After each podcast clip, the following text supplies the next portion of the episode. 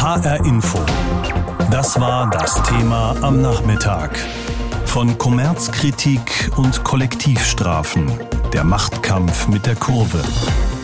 Ja, es geht heiß her, gerade in der deutschen Fußballszene. Seit dem Wochenende und den Plakatprotesten einiger Ultrafans gegen Hoffenheim-Mäzen Dietmar Hopp ist klar, der Konflikt zwischen Ultras auf der einen und DFB und Vereinen auf der anderen Seite ist wieder neu aufgeflammt. Matthias Hohm erklärt uns den Konflikt. Daraus dürfte so schnell nichts werden. Ich hoffe einfach, dass das Weg auf den Fußball sich konzentriert. So verständlich der Wunsch von Bayerns Trainer Hansi Flick ist, so unwahrscheinlich ist er aktuell, denn die Situation zwischen den Lagern ist extrem angespannt. Die Ultragruppierungen der Vereine werden es sich garantiert nicht nehmen lassen, auch in den Pokalspielen ihrer Sicht der Dinge Gehör zu verschaffen. Da ist das Dauerthema der absoluten Ablehnung gegenüber dem sogenannten modernen Fußball, kurz gesagt der immer weiter voranschreitenden Kommerzialisierung. Als Symbol dafür steht Dietmar Hopp, der Milliardär, der mit seinem Geld kam, einen Dorfclub kaufte und in die Bundesliga führte und damit einem Traditionsteam den Platz klaute. Ein No-Go, so die Meinung der Ultras. Das viel aktuellere Thema ist aber die Wiedereinführung der Kollektivstrafen und damit sind wir dann auch beim DFB angekommen, der in diesem ganzen Konflikt auch nicht unbeteiligt ist. Vor drei Jahren wurde mit großem Stolz verkündet, Kollektivstrafen werden nicht mehr verhängt. Es war ein Zugeständnis den Fans gegenüber, um wieder mehr aufeinander zuzugehen. Genau diese Entscheidung wurde vor zwei Wochen aber durch die Aussperrung sämtlicher BVB-Anhänger von den nächsten beiden Auswärtsspielen in Hoffenheim wegen Hopp-Beleidigungen wieder zurückgenommen. Die Ultras sehen das als Wortbruch und vermuten dahinter nicht nur den DFB, sondern auch Hopp selbst, der damit vom DFB hofiert werden sollte. Deswegen auch der personalisierte Protest am Wochenende. Den lässt Hopp wiederum seit Jahren schon nicht auf sich sitzen und klagte gegen diverse Fans und will sich auch weiterhin keinerlei Beleidigungen mehr bieten lassen. Und es geht noch weiter. Ein Dialog sei für ihn keine Option mehr, was zu den Aussagen seines Anwalts Christoph Schickhardt passt. Der Staat muss die harte Hand zeigen und dann muss es zu Hausdurchsuchungen kommen. Da muss man mal ein paar abgreifen und mal einen Tag auch in der Zelle lassen. Das hat sich immer bewährt. Rums. Und was ist eigentlich mit den Vereinen? In Gladbach sucht man den Dialog mit den Fans und die Bayern, am Wochenende ja am meisten im Fokus, wollen jetzt Vorreiter werden im Kampf gegen Beleidigungen. Vorstandsboss Karl-Heinz Rummenigge kündigte schon nach dem Spiel drastische Maßnahmen an. Auch hier schimmert durch, Dialog ist im Moment nicht so wirklich angesagt. Die Münchner gründeten schon gestern eine Kommission, die die Vorfälle vom Samstag aufarbeiten und bei künftigen Vorfällen festlegen soll, wie reagiert wird. Ihr größtes Druckmittel dabei, Ticketkontingente für bestimmte Gruppierungen einfrieren. Das würde dafür sorgen, dass deren Einfluss in der Fankurve massiv zurückgehen würde. Dagegen, und da kann man sich sicher sein, würden die Ultras allerdings massiv protestieren, was dann dazu führen würde, dass Vereine und der DFB wieder darüber nachdenken würden, wie man das bestrafen könnte. Man befindet sich also in einer Spirale, bei der im Moment nicht wirklich absehbar ist, wie man wieder hinauskommt. Nach den Schmähgesängen und Transparenten in den Bundesliga-Stadien gegen den Mäzen der TSG Hoffenheim Dietmar Hopp liegen die Nerven blank. Denn heute und morgen läuft das DFB-Pokal-Viertelfinale mit Spielen wie Schalke gegen Bayern oder morgen dann Eintracht Frankfurt gegen Bremen. Und dann werden wieder provokative Proteste von Ultrafans in ganz Deutschland erwartet. Aber die Vereine und der DFB haben klargemacht, dass dann sogar Spiele abgebrochen werden könnten. Darüber habe ich gesprochen mit Michael Gabriel, Leiter der Koordinierungsstelle Fanprojekte. Sie arbeiten seit Jahrzehnten in diesem Bereich. Warum hassen offenbar so viele Fans die Person Dietmar Hopp? Ich glaube, dass das ein Missverständnis ist. Es geht nicht um die Person Dietmar Hopp. Kein Fan kennt den Mann ja persönlich, sondern er ist das Symbol für den Aufstieg der TSG Hoffenheim. Und damit wird eine Sorge von Fußballfans berührt, die aus ihrer Perspektive von großer Bedeutung ist, nämlich dass im Zuge der Kommerzialisierung des Fußballs für sie in den Stadien immer weniger Platz ist, sie immer weniger Aufmerksamkeit bekommen und die Interessen dann eher zu den Sponsoren oder zu den Fernsehstationen geht. Darum letztendlich geht es. Es geht gar nicht um die Person Dietmar Hopp. Aber er wird da trotzdem als Bu-Person benutzt. Was Fußballfans, glaube ich, jetzt so langsam verstehen, oder zumindest hoffe ich das, ist, Der Protest, der jetzt ja wieder aufgeflammt ist, der wurde ja initiiert durch die aus der Fanperspektive Wiedereinführung von Kollektivstrafen. Also eine Zusage des DFB von vor 2017 gilt angeblich nicht mehr. Und weil das über die Thematik Dietmar Hopp, Hoffenheim, die Dortmunder Fans betrifft, gibt es jetzt diese große Solidarisierung in Deutschland. Und auch da muss man konstatieren, es geht tatsächlich nicht um die Person Dietmar Hopp. Meine allgemeinere Frage, warum sind ausgerechnet Fußballstadien dafür geeignet, dass die Meinung Einzelner lautstark skandiert oder auch mit Pöbeleien begleitet, in der Lage ist, eine Massenveranstaltung komplett von der Stimmung her kippen zu lassen? Das gibt es ja in keiner anderen Sportart. Ich glaube, es ist ein Missverständnis, wenn man denkt, dass es die Meinung Einzelner ist. Erinnern Sie sich an die Proteste damals, das ist ja auch erst acht Jahre her, 12 Doppelpunkt 12, als in allen Bundesliga-Stadien, allen Zweitligastadien, allen Drittligastadien bei den letzten drei Hinrundenspielen die gesamten Stadien geschwiegen haben. Das war ein dröhnendes Schweigen. Und da ging es auch um, wie Fußballfans behandelt werden. Welche Rolle wird ihnen im Sport zugestanden? Damals war ein Sicherheitspapier der DFL bei dem es um Nacktscannern gegangen ist, also dass Fans sich, wenn sie ins Stadion kommen, nackt ausziehen müssen. Das ist nicht die Meinung Einzelner, sondern es betrifft tatsächlich sehr, sehr, sehr viele. Und das liegt daran, also die Fankultur ist ein Sozialraum. Der Fußball, die Vereine binden so viele Menschen und die verbinden auch total viel mit diesem Raum, mit ihrer Zugehörigkeit zu einem Verein. Und das, was besonders ist, ist, dass dieser soziale Raum, der ja regelmäßig an jedem Wochenende wiederbelebt wird, dass der gemeinsam gestaltet wird. Und aufgrund dieser emotionalen Bindung der Gemeinschaft, die dort erlebt wird, hat der für die Menschen eine hohe Bedeutung, die weit über den Fußball herausgeht.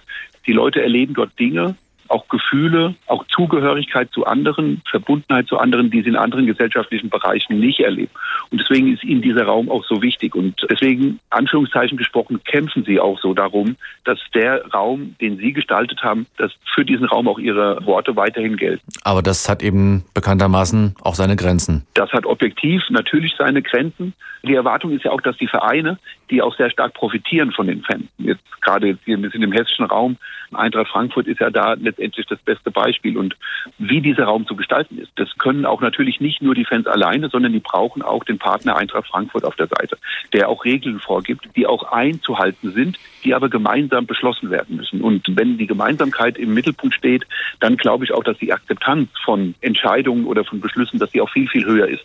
Wenn über die Köpfe hinweg entschieden wird, dann fühlen die Leute sich auch nicht mehr verantwortlich, weil sie sich auch nicht ernst genommen fühlen.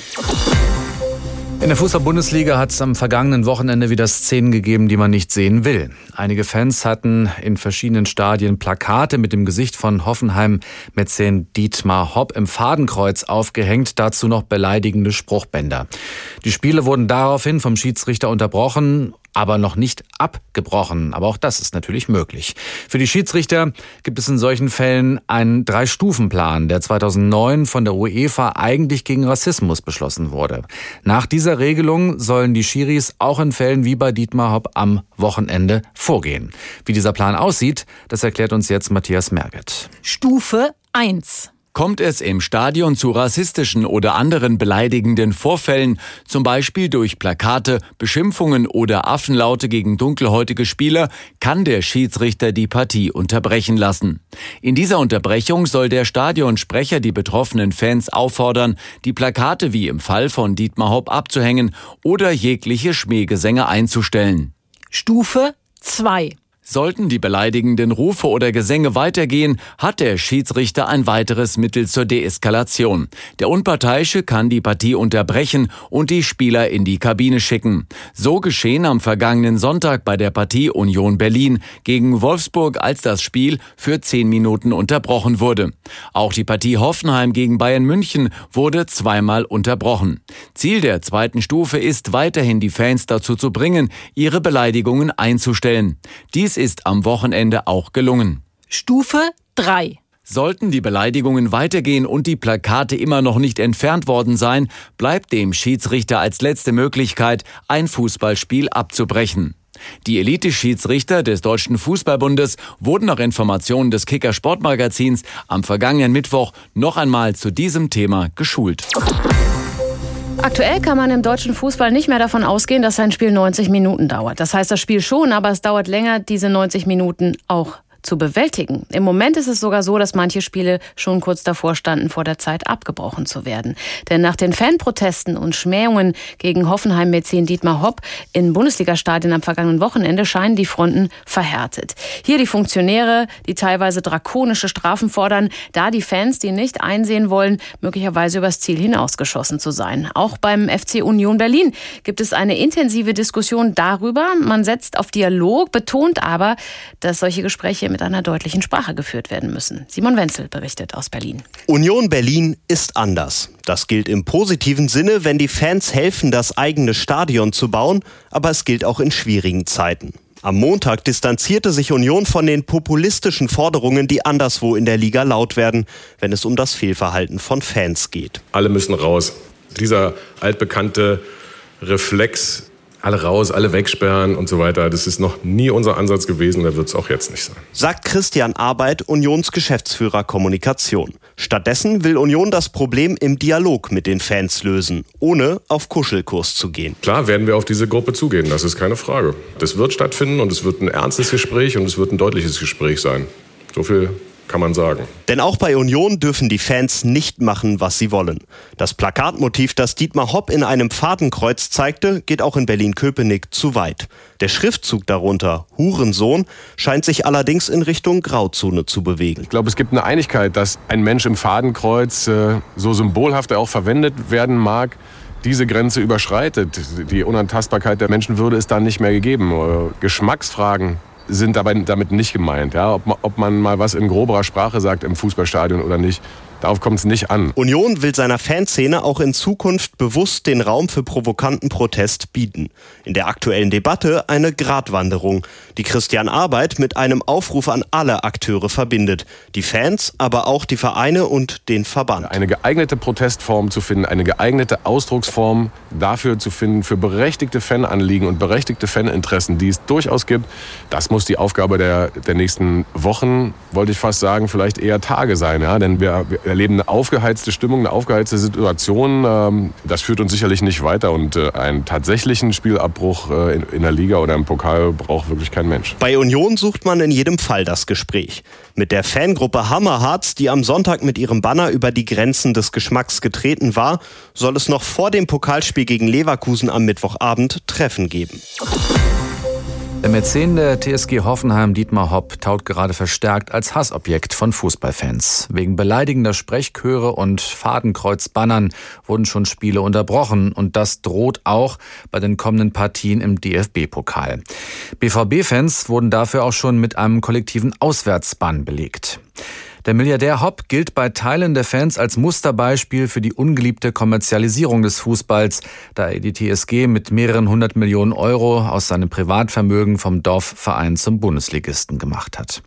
Wir haben nun bewusst bei einem Erstligaklub nachgefragt, der als Aufsteiger sich ins Mittelfeld gespielt hat und angeblich einen sehr guten Fankontakt hat. Mit Christian Arbeit habe ich gesprochen, Geschäftsführer der Kommunikation beim 1. FC Union Berlin. Das mutet so an, als sei Ihr Verein und seien die Verantwortlichen Verantwortlichen in diesem Verein alles andere als abgehoben. Definiert das auch Ihr Verhältnis zu Ihren Fans? Das ist so ein Charakteristikum, was wir für uns als Verein insgesamt durchaus in Anspruch nehmen. Wir sprechen oft von Nähe und auch von dem Thema Familie innerhalb eines Vereins. Ähm, das muss genau das natürlich bedeuten, dass wir einander erreichen können, dass wir einander zuhören und dass wir einander auch ernst nehmen. Und dazu gehört dann auch dazu, sich schnell zu melden. Kommen wir zu den unangenehmen Dingen. Ganz Fußball Deutschland debattiert über die Schmähungen gegenüber dem Hoffenheim-Mäzen Dietmar Hopp. Auch Ihr Verein war ja am Wochenende betroffen. Auch in Ihrer Fankurve wurde ein entsprechendes Transparent hochgehalten. Wie viel Distanz kann man als Verein überhaupt zur Geldmaschine Bundesliga wahren?